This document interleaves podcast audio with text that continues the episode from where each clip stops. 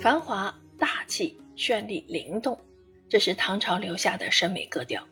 表现于唐朝文化的各个方面，诗歌、绘画、书法、散文不一而足。唐风俯瞰植物与时尚的审美游戏，选取了一个容易被忽略的话题——服饰，探讨围绕服饰所构成的充满活力的唐代时尚体系，延伸至唐代政治、经济、社会生活的诸多方面。这是一部内涵丰富的社会文化史。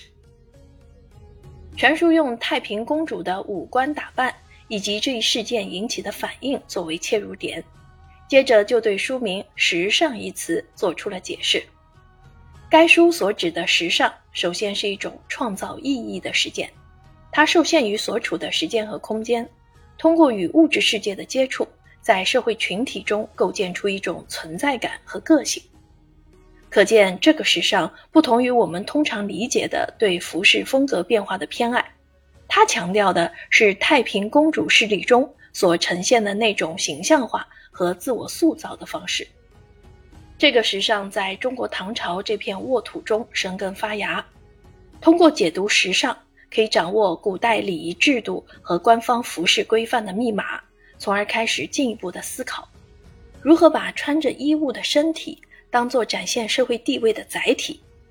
此外，作者还指出，时尚与唐代宫廷文化、国家财政、视觉文化。纺织技术以及文学题材都有密切的联系。除了典籍记录的文字资料外，全书还有很多世界各大博物馆的珍贵图像资料，包括织物、陶俑、绘画、雕塑、饰品、文书等，采用一百二十克东方雅韵艺术纸全彩印刷，使得该书拥有艺术鉴赏的魅力。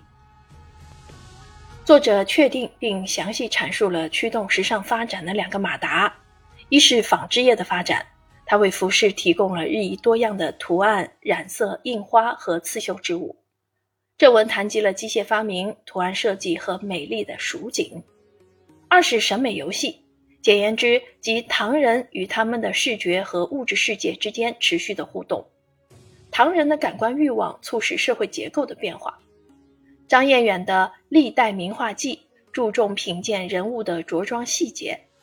白居易、元稹等诗文描摹长安丽人。唐代的时尚体系是通过工匠、穿着者和评论家的努力而构建的。审美游戏涉及服装的物质性和精神性，透过物质层面，作者更关注的是后者：穿衣穿什么样的衣，颁布禁奢令的用意何在？丝绸与色彩的等级制度是怎么样的？着装行为如何成为国家生活经验的中心？国家政治与时尚政治为什么具有共生关系？服装是一种治理工具，它使社会差异显而易见，并确保了政治秩序。当我们把关于服饰的矛盾与冲突置于唐代经济、政治、审美的宏观背景来审视，就会看到。时尚如何成为涉及自我、社会、历史的更大范围讨论的一部分？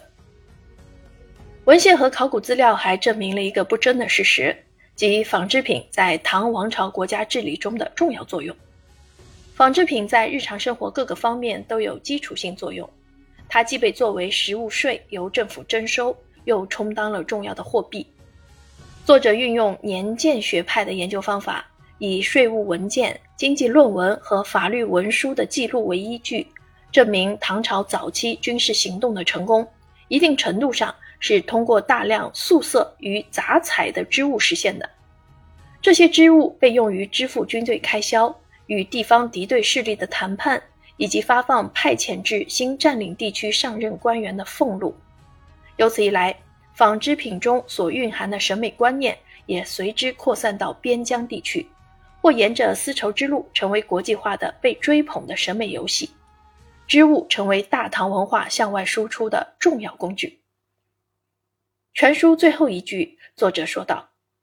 总体而言，时尚是一种创造意义的实践，它成为隐喻思维的关键形式，关乎社会结构、欲望、性别和时间的流逝。”最后提一句。这本书的作者是美国人陈步云，哥伦比亚大学历史学博士，斯坦福人文中心客座教授，研究方向为中国古代史，